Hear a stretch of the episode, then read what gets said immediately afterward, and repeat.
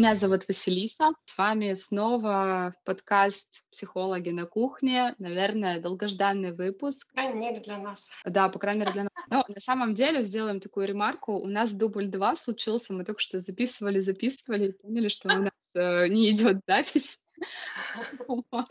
Вот. Поэтому мы немного фрустрировали. Мы как раз э, про то, что можно быть несовершенными, и это тоже нормально косячить и лажать время от времени.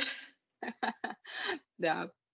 Но у нас такой интересный диалог с Женей сегодня, и тема диалога про жалость и сострадание, которая, как мне кажется, как, как никогда актуальна, потому что время такое вообще непонятное. Мы находимся практически все в, состо... в ситуации неопределенности, и где там определенность маячит на горизонте, в общем, где-то она, дай бог, чтобы маячила, потому что пока, честно говоря, непонятно как.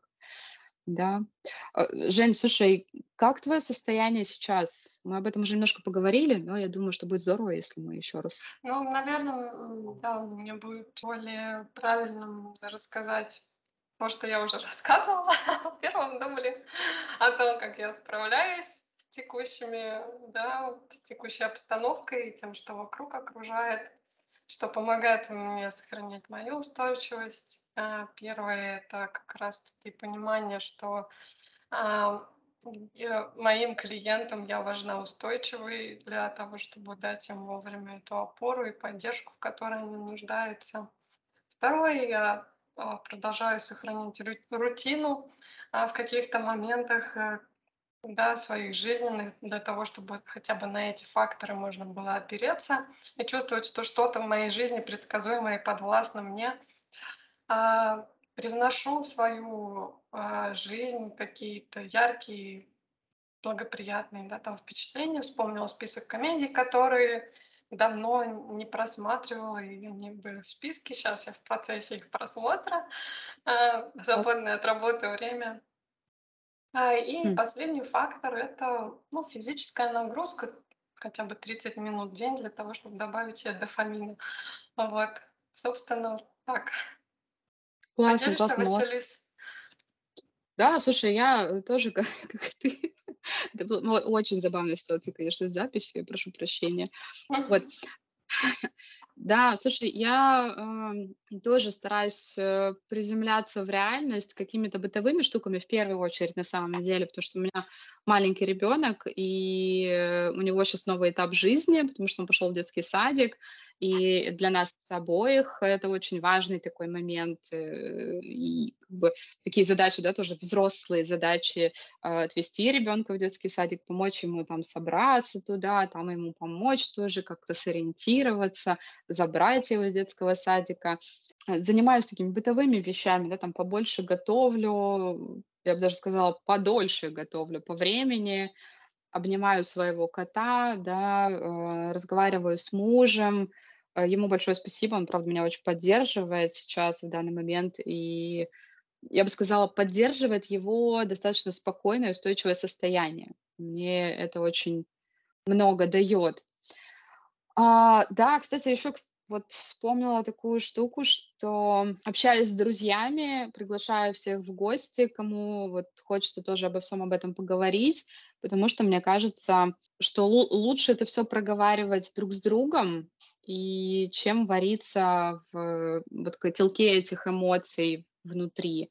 Вот звоню, звоню всем, за кого сильно переживаю, со всеми поддерживаю связь. Но вот какие-то такие у меня способы справиться.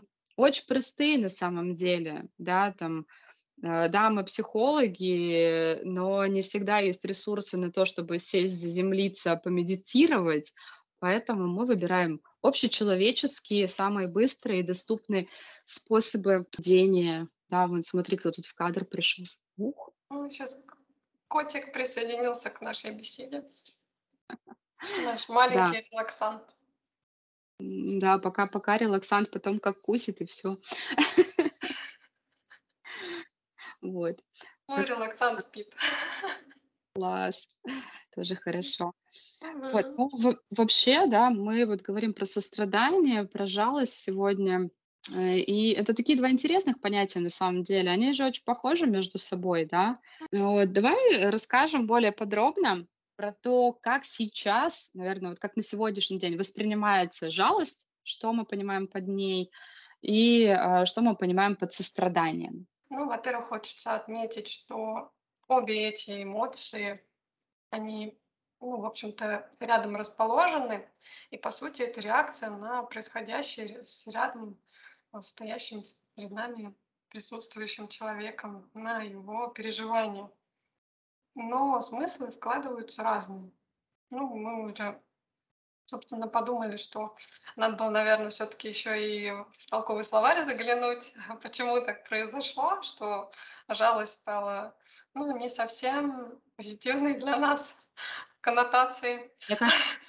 Мне кажется, в толковом словаре этой информации мы с тобой не найдем. Мне кажется, это просто в какой-то момент э, люди решили, что проявлять эмоции плохо, а жалость, на мой взгляд, это все-таки проявление эмоций, да, проявление каких-то состояний по отношению к себе. Вот в какой-то момент человечество перещелкнуло, и все решили, что это фигово, да, и uh-huh. все.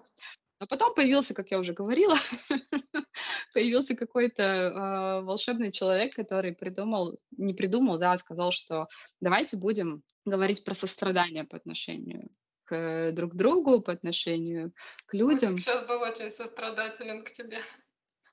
Да, вот видишь, он. Прямо близнул маму. Ну что, возвращаясь тогда к тому, а, что обсуждали, наверное, будет проще понять а, разницу между, между жалостью и состраданием, приведя примеры и разобрать на этих примерах, как выглядит один фактор, как выглядит второй фактор.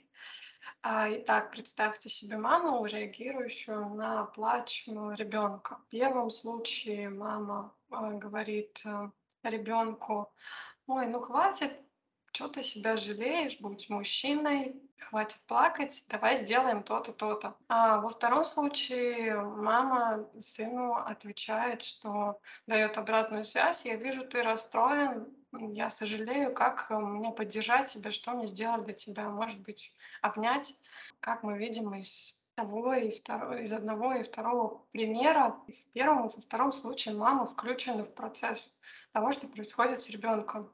Но в первом случае мама как будто не присоединяется к чувствам ребенка и старается как можно быстрее решить эту проблему а, и рационализировать ее. По сути, да, как будто ей самой а, сложно соприкасаться с чувствами другого и уж явно и с собственными да, переживаниями.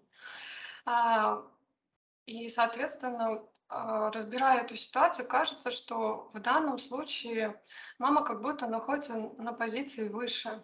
То есть она пытается урегулировать, опуская эмоциональную подоплеку, хотя она здесь на самом деле очень важна. И это не говорит о том, что мама плохая, возможно, просто она по-другому и не умеет, но все равно пытается что-то сделать, как она может имея те навыки и опыт, который располагает. Ну, хочется объяснить, что я здесь никого не обвиняю, я просто пытаюсь да, при, на наглядных примерах приводить да, одно и второе, да, как это выглядит на самом деле, чтобы можно было прочувствовать, а с чем было бы комфортнее, с первым вариантом или со вторым. И а, беря во внимание второй вариант, по сути, мама как будто пытается озвучить чувства, которые происходят с ребенком она пытается присоединиться к этому и разделить э, с ребенком то, что он переживает, и предлагает ему поддержку, а то, на что он может опереться, что его чувства принимаются, что они нормальны. По сути, мама контейнирует то, что происходит с ребенком. Да, есть такой термин. И, и по сути, ребенок э, в дальнейшем а, становясь взрослее, да, будет иметь этот опыт, что да, в каких-то ситуациях и неудачах он может поплакать, это нормально, а потом, э, да, почувствовав облегчение, он пойдет и что-то сделает для того, чтобы, а, да, как-то разрешить иначе эту ситуацию, которая его не устраивает, которая его расстраивает, например. Да, он приложит усилия. А, ну, а если происходит искажение, да, а, отрицание того, что так должно быть, да, выражение этих эмоций, то чаще всего а, такие люди, а, им легче выразить поддержку и сострадание к другим, но к самим себе нет.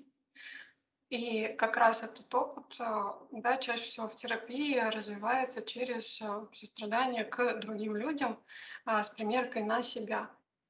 Мгм, мгм. То есть вот у нас же есть такой, да, в рамках терапии хороший вопрос. А, а что бы ты сказал своему другу, да, или там своему, Мгм. своей сестре, своему брату, да, то есть вот эта вот история, выбираем самого близкого человека Мгм. и а, как бы учим людей обращаться к себе как вот к своему хорошему человеку, к своему значимому человеку, да, вот к этой своей Самому части, близкому и дорогому человеку, да, да, относиться к себе именно таким образом, да, что вот я для себя тоже такой, да. Хо- Хорошие примеры, мне кажется, я еще раз да, подведу такой итог. То есть, получается, когда я говорю про вот э, первая мама, да, которая говорит, что ты себя жалеешь, да, не плачь, там, подбери слезы, грубо говоря, будь взрослым человеком, да, она такая позиция сверху. А когда я говорю из позиции сострадающего, пред- предлагаю какие-то варианты чувств, как-то спрашиваю, да, как я могу тебе помочь, я а, как с позиции на равных, да, все, все, так, да. Мгм. Я вот хочу рассказать про своего ребенка, про и про то, как эти реакции, мне, как мне кажется, по крайней мере, переходят вовнутрь, да, то есть вот как они интериоризируются как он начинает использовать это в своем опыте, да, а, то, что вот когда он был совсем-совсем маленький, ну, совсем маленький, уже не совсем маленький, когда он начинал ходить, когда он падал, естественно, он поначалу, ну, довольно много плакал из-за этого, потому что, во-первых, он пугался из серии, что что происходит вообще, как это так, у меня земля из-под ног выскочила, там, что это такое, не должно быть такого. А, плюс действительно там мог удариться, и это тоже какие-то новые ощущения для них непонятные для деток, да. И я подходила к нему, я его, естественно, э, обнимала, да, там целовала, поглаживала, все. И вот э, потом у него был какой-то такой а, этап э, про то, что он падает, при этом уже не всегда плачет. То есть он плакать уже начинал только тогда, когда очевидно больно.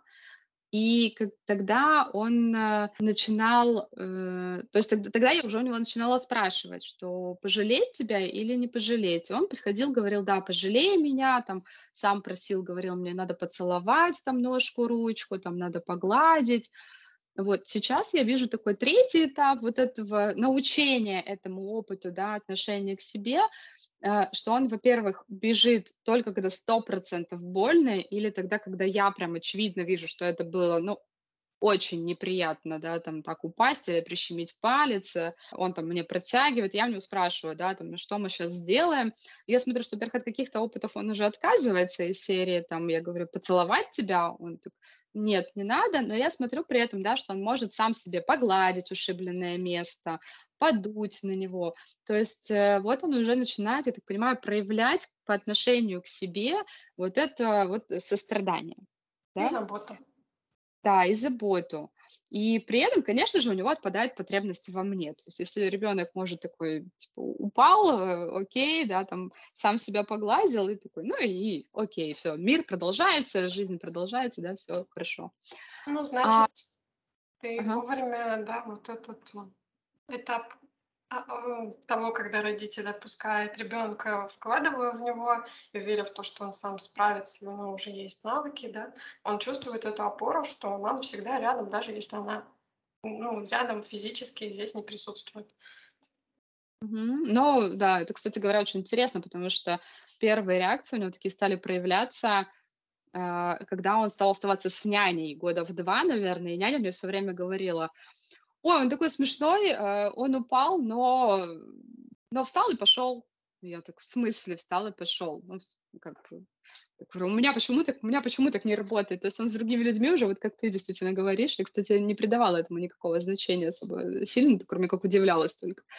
Вот. А Женя, слушай, у меня такой вопрос. А когда я, например, говорю ребенку: "Тебя пожалеть?" Да, ну или там вот он чем-то расстроился, да, огорчился, я же могу ему сказать, и многие мамы это говорят, про то, что давай я тебя пожалею. Это же не про негативный опыт, это Ну, же смотря про то, что что родитель вкладывает в это понятие. и как ребенок потом его воспринимает. Ага. То есть вот я своему ребенку спрашиваю, да, пожалеть тебя, я вот так вкладываю именно обнять, поцеловать, да, там, погладить где-то. И у меня ребенок знает вот именно это значение. Ну, Для меня... здесь все зависит от тембра голоса, то, что вкладывается в это понятие, что есть такое ну, пожалеть от родителя, да. То, что до сих пор, например, есть фраза «сожалею», когда я все равно присоединяюсь к тому, что человек пережил такой тяжелый опыт. Я mm-hmm. готов присоединиться вот этот «со». Да, да, да. Приставка. Ставка, да. Угу. Такие просто сложные. Например, если я скажу там «пожалеть тебя», да, из разряда ну, что ты тут... Э, такой сарказм. Да, или скажу, пожалеть тебя, да, смысл совсем разный, хотя казалось бы, да, слово одно и то же, а голоса мне разными сказал. Ну, это, кстати говоря, интересно, потому что я вот сейчас подзадумалась и думаю, вот в нашем языке, э, да, там вот есть понятие сострадания и есть понятие проявления жалости. Это тоже для меня, вот, например, всегда было проявление жалости, это проявление сочувствия. И когда я, будучи взрослой, стала сталкиваться с тем, что э, жалеть это типа быть, э, быть э, каким-то, ну, униженным. Слабым. А слабость у нас Слабым? Э, часто давала такое понятие, что значит ты какой-то уничижаешь сам себя, будучи слабым, да. Проявление слабости, что это плохо, да, вот такие понятия вкладывались. У меня просто был такой шок, честно говоря, потому что я в смысле, а почему жалеть себя это, ну, так ужасно, ну, вот почему?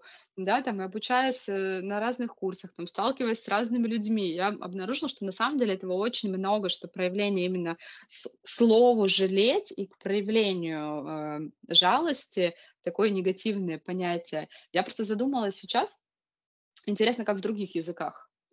А, посмотрю, где, не знаю, подумаю об этом, поинтересуюсь у людей, живущих в других странах, пожалуй. Хорошая мысль.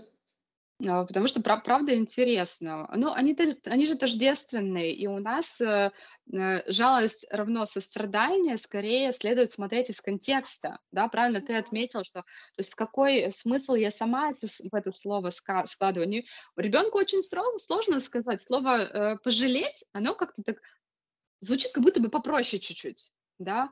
А слово если я скажу своему двухлетнему сыну: "Давай я буду сострадать вместе с тобой", Я поддержу, давай я поддержу тебя. Как мне это делать для тебя? Поддержу- это тоже хорошее слово. Но я имею в виду, что чисто бытово, как бы как будто бы пожалею, оно такое, ну вот помочь? про Что простое, тебе помогло сейчас? Ну, для двухлетнего ребенка это сложный вопрос. Он он не понимает, он, знаешь, он у меня на такие вещи, он у меня такой, типа, такое серьезное лицо делает, и типа: "Мать, ты что то перепутала, ты не с тем человеком сейчас это обсуждаешь".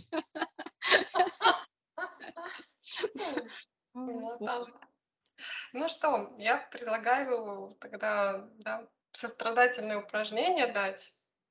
Да, да, давай, потому тоже что немножко а, его, им как, как раз то, что мы описывали, а, я предлагаю выписать э, на бумагу а, то, как э, вы могли бы отнестись э, по отношению к себе, да, сейчас, вот в трудные минуты, сострадательно.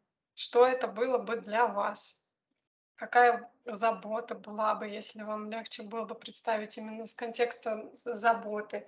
Может быть, какие-то слова поддерживающие, которые бы вас да, успокаивали и давали понимание, что вы не одни.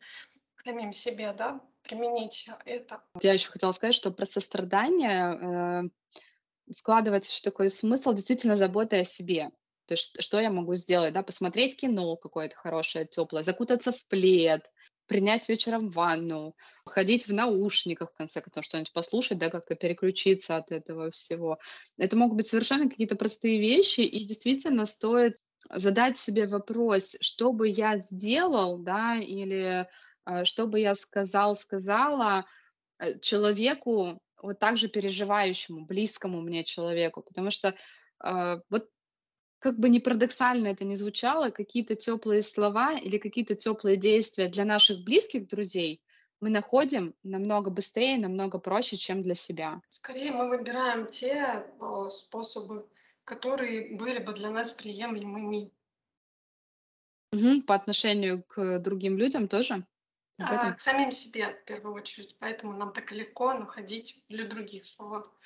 Да, то есть потенциально какие-то вещи, ну, мы интуитивно понимаем, чтобы нас успокоило в эти моменты. Но почему-то удивительным образом не всегда можем, ну, вот, э, применить их по отношению к себе. Да, там вот, ну, это Да, действительно но этот навык можно и нужно развивать, да. В принципе, вот это достижимо и во взрослом возрасте, в любое, так сказать, недостижимого нет нет предела совершенства. Мгм. Да, и мне кажется, это упражнение написать, э, сделать себе небольшой список или, может быть, даже большой список. Вы можете его постоянно дополнять о том, как я могу э, проявить сострадание по отношению к себе. Это такой хороший шаг на э, пути развития вот этого навыка. Я очень рада, Женя, тебя слышать. Очень рада. Взаимно. А на всякий случай сделаю такую ремарку. Мы с Женей записываем в скайпе и используем видеосвязь потому что все-таки, когда мы видим собеседника, так намного лучше, по-моему, мы просто этого не сказали. Вот. Надеюсь, что этот выпуск э, понравится, будет э, актуален. Ставьте нам лайки, подписывайтесь на наш телеграм-канал, в котором в последнее время мы более активно постим полезные материалы, э, что-то от самих себя, что-то от наших коллег, периодически какие-то забавные вещи, да, чтобы немножко разбавлять атмосферу стабильности и сострадания всем. С вами был подкаст «Психологи на кухне». До связи. Женя и Василиса.